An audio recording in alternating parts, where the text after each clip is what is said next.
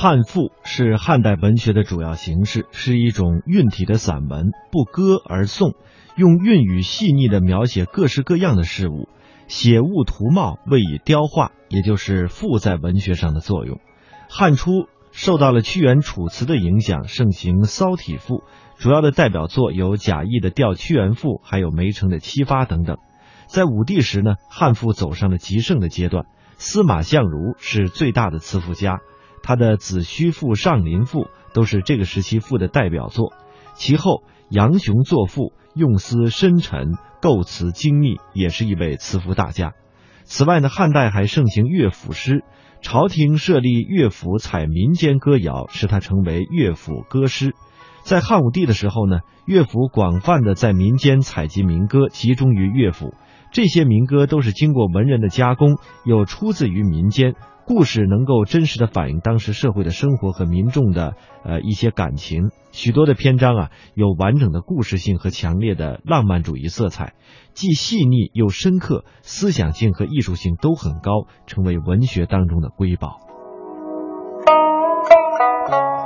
在乐府民歌当中，《陌上桑》是极负盛名的一篇佳作，五言歌谣到东汉时期得到了进一步的发展。《陌上桑》之所以被看作是乐府名篇，还因为它在艺术上有着极高的成就。首先呢，这首诗有着完整的结构，首尾相接，一气呵成。还有呢，就是这首诗啊是以叙事为主，把抒情、描写、叙述融为了一体。在人物形象的刻画上，或浓墨重彩，富丽有加；或水墨清扫，微妙传神。特别是用侧面描写烘托罗敷的美，对于后世的影响很大。还有一点，通篇是五言，气韵流畅，语言质朴。接下来，我们先来感受一下这首《陌上桑》。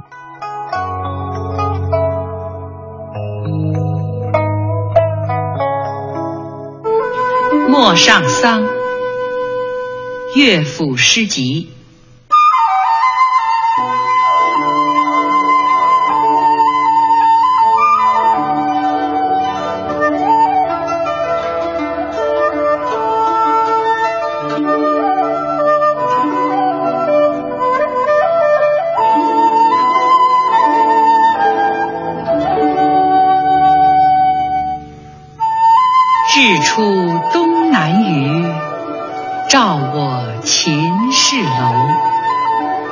秦氏有好女，自名为罗敷。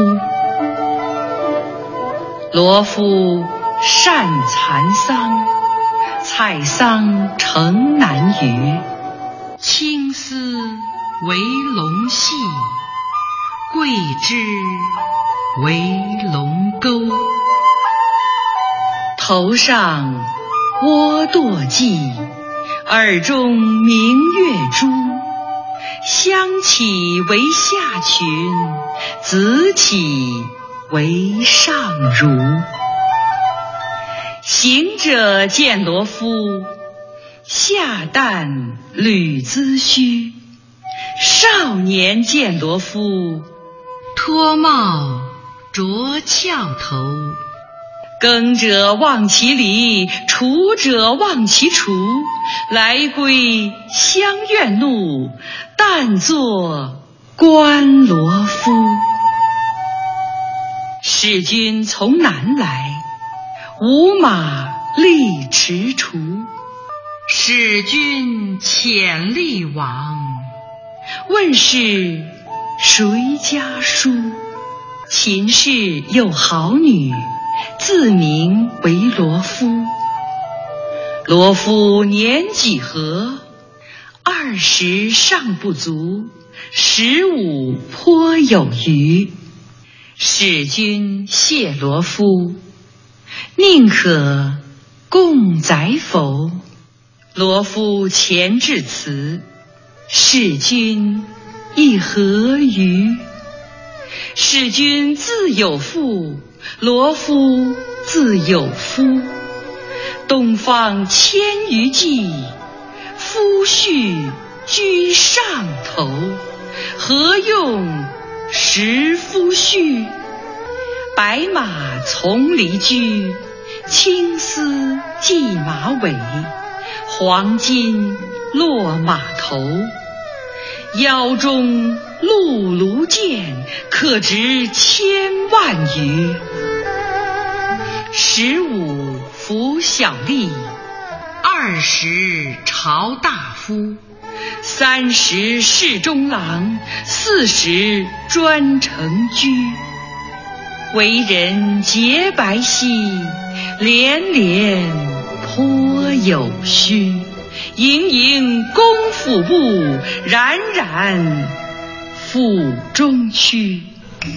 座中数千人，皆言夫婿书。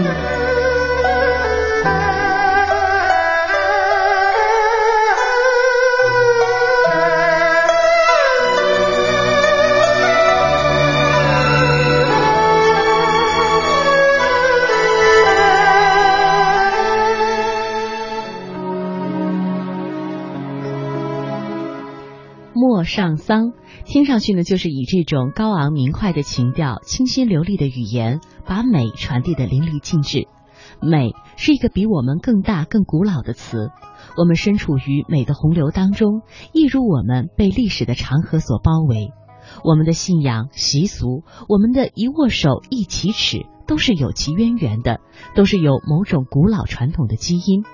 正如台湾学者蒋勋先生的作品《美的曙光》当中所说的那样，美似乎是一个抽象的问题。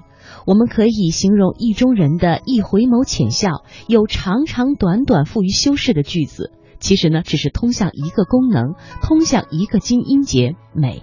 其他的词语都可以，也会在这些时刻被缩减掉，甚至呢，还包括表情和举止。就如刚才我们所听到的这首汉代的古诗《陌上桑》当中所描写的：“行者见罗敷，下旦履髭须；少年见罗敷，脱帽着翘头。耕者忘其犁，锄者忘其锄。来归乡怨怒，但作观罗敷。”美女罗敷一一亮相啊，在场的男女老少一个个都呆了、傻了、吃了，放下手中的活儿。他们事后呢，还互相数落和嘲弄。如果他们能够发声，只会有一个和美相同的词“亮”“漂亮”等等。他们和我们就都成了美的传声筒。您知道吗？在《陌上桑》当中有这样一个细节：男人为之倾倒的罗敷是耳中明月珠。孔雀东南飞当中的刘兰芝是耳着明月当，罗隐在杂咏诗当中所描写的游春女子是金环耳际摇。其实，女人佩戴的耳环已经有两千多年的历史了。最初叫当，东汉刘熙释名当中说：“穿耳失珠曰当，兴于蛮夷，盛于华夏。”后来呢，经过时代的变迁，耳环就成了女人喜欢的饰品。另外，日出东南隅，照我秦氏楼。秦氏有好女，自名为罗敷。这是汉乐府《陌上桑》描绘的一幅非常美妙的画面。后来流传呢，罗敷的美貌并不是天生的，而是因为经常吃伤肾，才使她长得倾国倾城。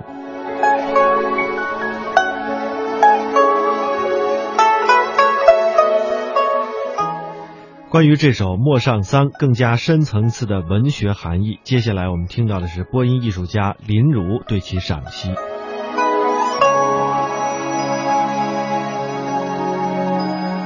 开头两句“日出东南隅，照我秦氏楼”中的“我”是个复数代词，就是作者和歌人的代称，意思是我们、我们的。这两句的意思是。红艳艳的太阳从天幕的东南方冉冉升起，金灿灿的光芒照进了我们秦家的楼阁。作品抓住太阳这个美好事物，依循着阳光的踪迹，自然的把读者和听众的视线引进了女主人公的楼阁，同时又借助第一人称的表现手法。流露了对他热爱和赞赏的强烈感情，尽管这时候女主人公还没有出场，却已经使我们得到了美的感受，仿佛看到了她正在对镜凝妆的姿影。从第三句开始，作品就改用了第三人称的表现手法，正式叙述故事情节。秦氏有好女，自名为罗夫。罗夫善蚕桑，采桑成南隅。这几句对女主人公的姓名、身份和热爱劳动的情况做了概括介绍。秦是古代诗歌中美貌女子常用的姓，好女就是美女，罗夫是古代美女常用的名字。这里作者采用了绘画上的皴染笔法，围绕罗夫的姓和名，反复强调了一个“美”字。为了使这种集众美于一身的描写不露虚假的痕迹，作者特意说。罗夫是他的字名，不是别的什么人给他生加硬造的，可见作者构思之细密。罗夫不仅有着美好的姓和名，还有着热爱劳动的美德。作为农家的妇女，她喜爱养蚕和采桑。你看，她挎着篮子到城南的桑田里采桑去了。在介绍了罗夫的姓名、身份。和热爱劳动的情况以后，作者就用较长的篇幅对罗夫进行细致的描绘。这里作者使用了两副笔墨：第一，着眼于罗夫采桑的用具和他的装饰，青丝为龙系，桂枝为龙钩，头上窝舵髻，耳中明月珠。香起为下裙，紫起为上襦。窝舵髻就是歪倒在头的一侧，似堕非堕的发髻，又叫堕马髻。这是当时洛阳一带妇女的时髦发饰。明月珠，相传是出于西域大秦国的一种宝珠。起是有花纹的绸缎。这几句的意思是说，罗夫用青色的丝绳作为桑篮上的络绳，把桂树的枝条充当桑篮上的提把，多么精致，多么香洁！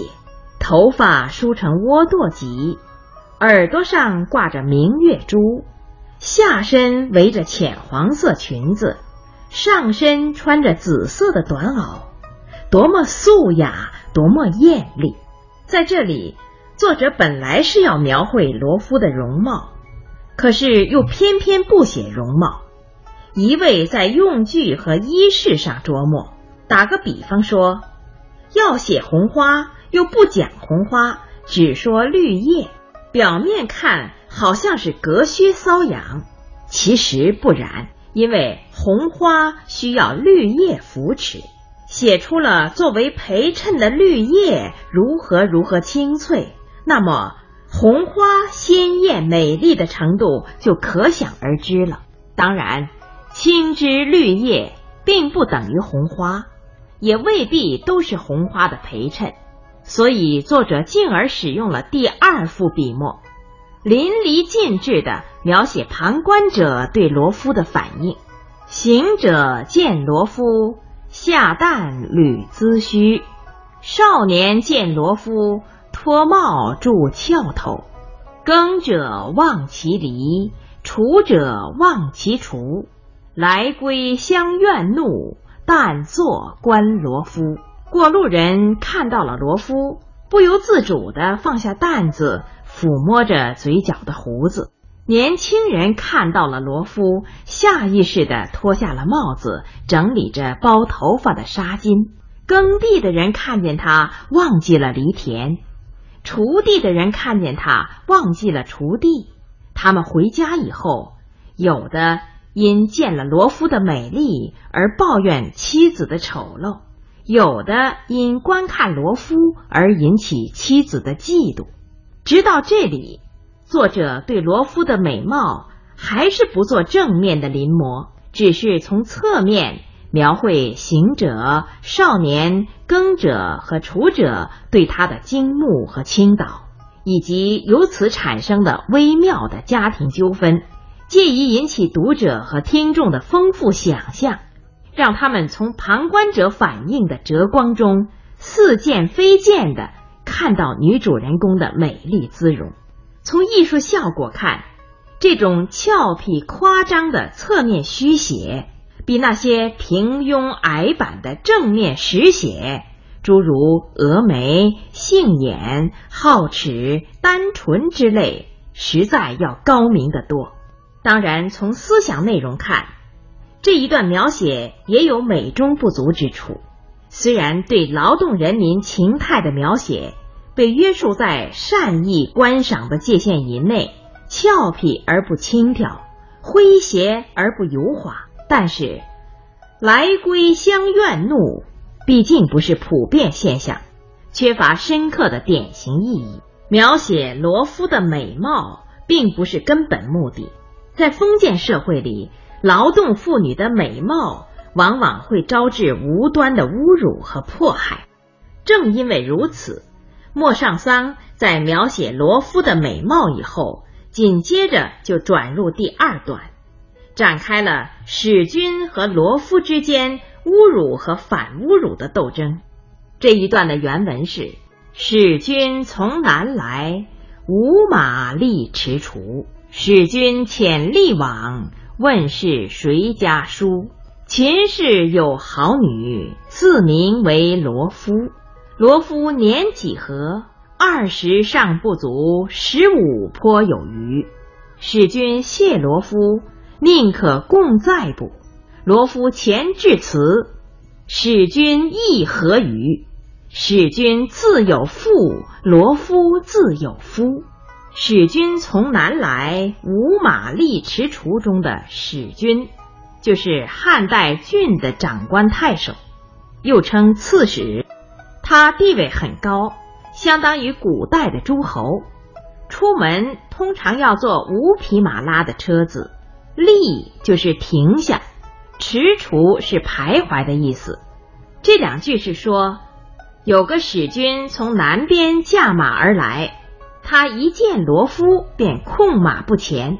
这里。作者不讲使君停车，而说无马力踟蹰。这种借贷和含蓄的手法，既写出了使君的权势，又揭示了他一见罗夫就垂涎三尺的丑态。果然，他不怀好意，停车以后就急于了解罗夫的情况。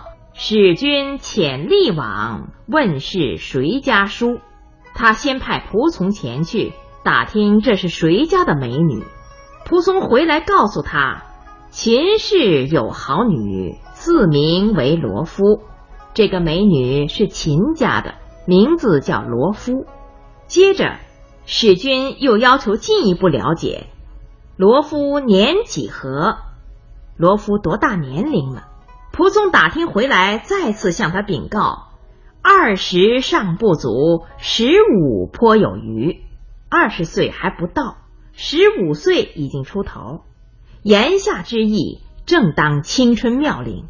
使君听了正中下怀，他满以为凭着自己的威势，足以使这个农家妇女艳羡和折服，于是撇开仆从，走到罗夫跟前，赤裸裸的提出了无耻要求：使君谢罗夫，宁可共在不？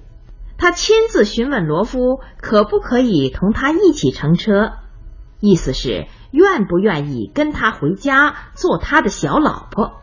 到这里，使君的丑恶面目和肮脏灵魂已经暴露无遗了，作品对他的勾画也告一段落了。这一节文字除了从正面勾画出使君的形象，还从背面映现出罗夫的身影。从仆从对使君所提问题的两次回答中，我们完全可以想见，在这个好色之徒的真面目尚未充分暴露的时候，罗夫的举止是不卑不亢、落落大方。他既不鲁莽陈词，又不吞吞吐吐、扭扭捏捏。正因为如此，后来使君亲问罗夫的情节才能出现。其实。聪明过人的罗夫对陌路相逢、素不相识的使君立马问名所怀的鬼胎是早有警惕的。所以当史君提出共在要求的时候，他毫不惊慌失措。罗夫前致辞：“使君亦何于？使君自有父，罗夫自有夫。”他勇敢地走到使君面前，挑开所谓共在的帷幕，义正辞严地说道：“你怎么这样愚蠢？您有您的妻子，我有我的丈夫。”这个回答既是责斥，又是嘲讽。他表现了罗夫不是权贵、不甘受辱的高贵品质，展示了罗夫大胆泼辣的性格光辉，真是铿锵有力、掷地有声。然而，罗夫这个人物最为动人的地方，既不在于他的美貌，也不在于他的勇敢和斗争精神。而是在于他的机智、慧敏和高度的斗争艺术。诗篇的第三段就集中的表现了这一点，并把罗夫反侮辱的斗争推向了最高潮。这一段的原文是：“东方千余骑，夫婿居上头。何用识夫婿？白马从离居。青丝系马尾，黄金落马头。”腰中辘轳剑，可值千万余。十五辅小史，二十朝大夫，三十侍中郎，四十专成居。为人洁白皙，连连颇有虚。盈盈公府部，冉冉府中区。座中数千人，皆言夫婿书。这一段中提到的离驹就是纯黑色的小马，辘轳箭是一种长形的箭，箭把用玉石雕成水井上打水用的辘轳形状。小史就是小吏，专长居就是一城之主，所以古代也有人称太守为专长的。